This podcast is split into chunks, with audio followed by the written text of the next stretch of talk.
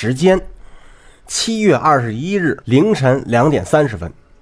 地点：安布雷拉地下研究所。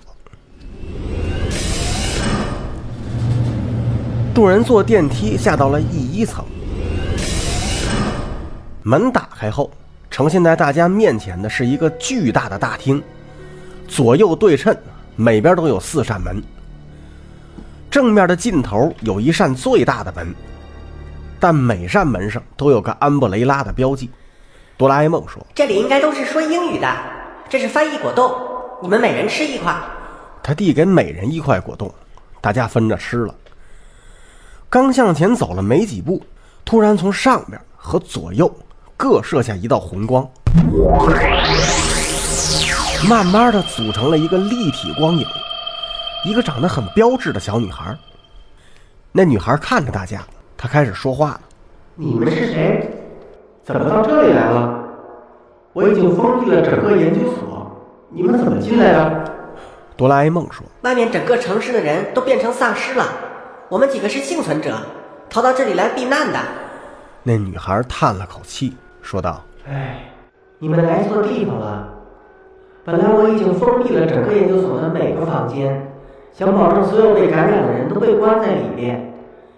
可安布雷拉那几个人闯了进来，强行将我关闭，才导致了外面的灾难。：“这是怎么回事？你能给我们详细的说一下吗？”小山问道。既然这样，我也就没必要杀掉你们了。女孩开始讲解。先自我介绍一下，我是这个研究所的中心主控电脑。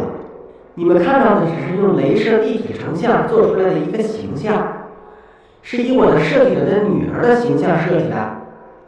这件事要从一个月以前说起。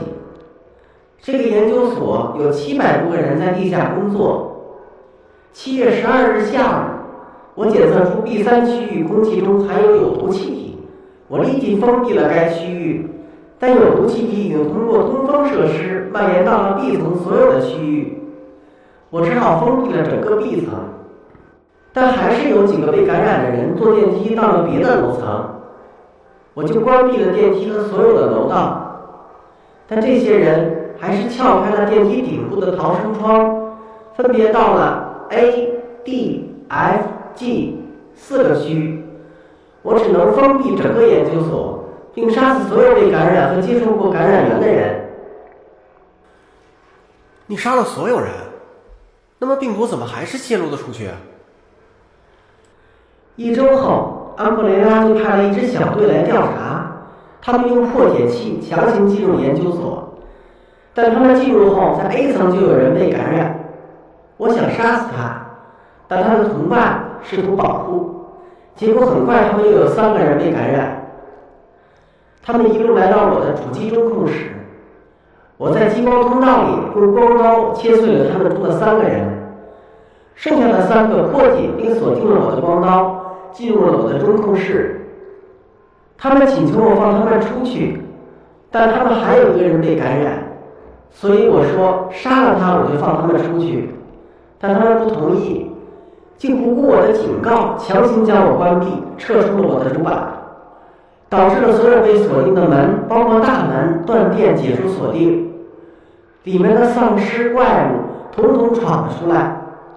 当他们发现四处布满了怪物，根本不可能活着出去，就不能不再次给我装上了主板，并重新启动了我，让我杀死怪物。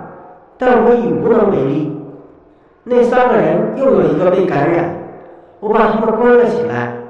逼他们杀死被感染的人，换取出门密码。他们非但不肯，还烧掉了我的服务器。后来我修复完成，重新启动后，发现那三个人已经不在我的管辖区域了，而且已经有丧尸化的狗和其他的生物从列车隧道中跑了出去。哆啦 A 梦问道这个研究所里有时光机吗？